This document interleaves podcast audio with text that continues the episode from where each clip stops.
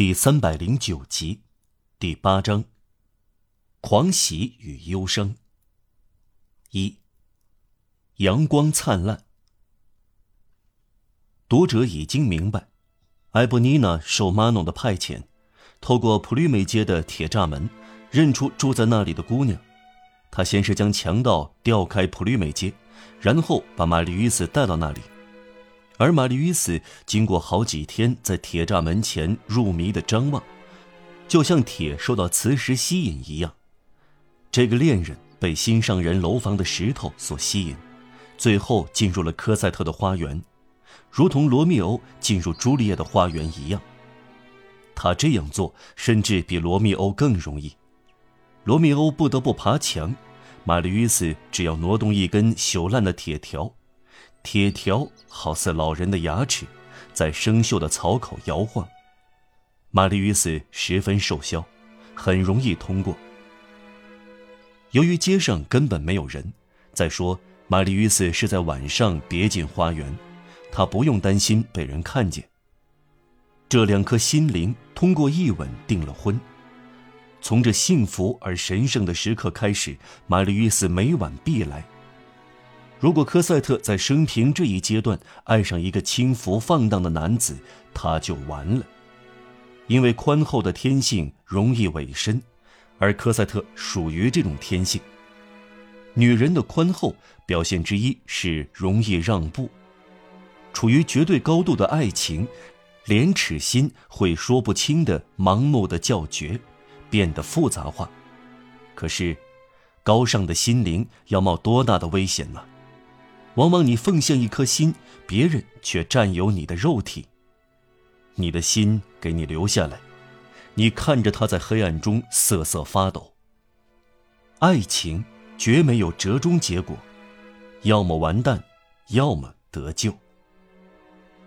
人的全部命运就是非此即彼，这种祸与福的两难推论，任何命运都不像爱情这样无情地提出来。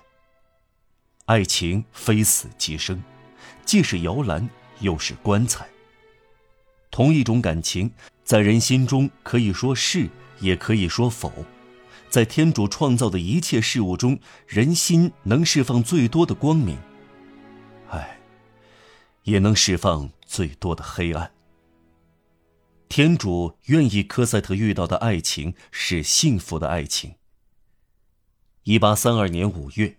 每天夜里，在这个荒废的花园中，在这日益芬芳和浓密的灌木丛下，两个无比贞洁、无比天真的年轻人，至高无上的幸福充溢心间，不像凡人，赛过神仙，纯洁、朴实、迷醉、光彩焕发。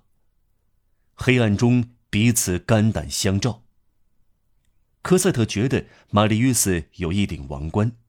而玛丽·与斯觉得科赛特照着光轮，他们互相抚摸，相对而视，执手相向，紧紧偎依。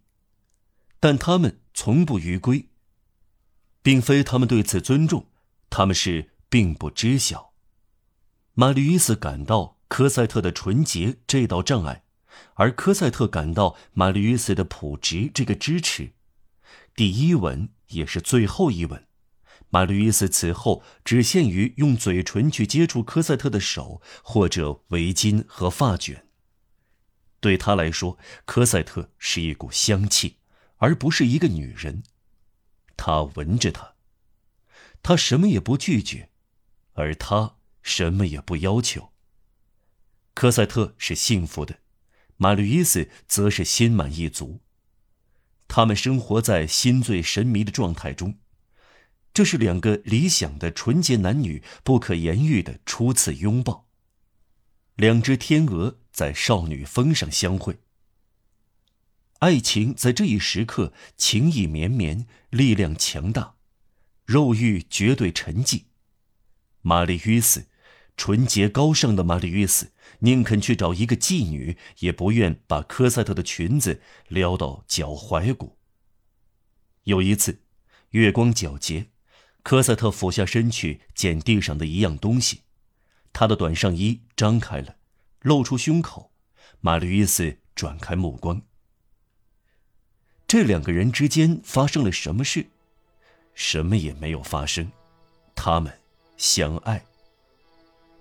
晚上他们在一起时，这个花园好像一个生机盎然的圣地，他们周围百花盛开，给他们送来芬芳，他们也敞开心扉，散发到花卉中。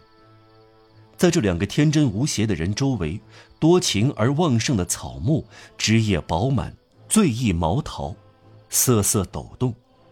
他们情话绵绵，树木为之颤动。这些话像什么？只是气息，如此而已。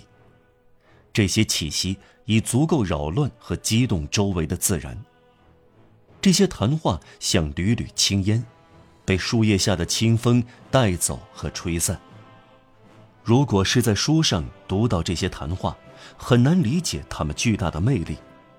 从这两个情人的鱼鱼细语中，去掉出自心灵像竖琴一样伴奏的旋律，余下的只不过是影子。您会说，什么？不过如此。是的，天真的话，重复的话，动辄笑起来。废话、蠢话，却是世间最崇高、最深刻的话。唯有这种话值得一说，值得一听。这些蠢话，这些乏味的话，谁从来没有听过，从来没有说过？那是一个蠢货和恶人。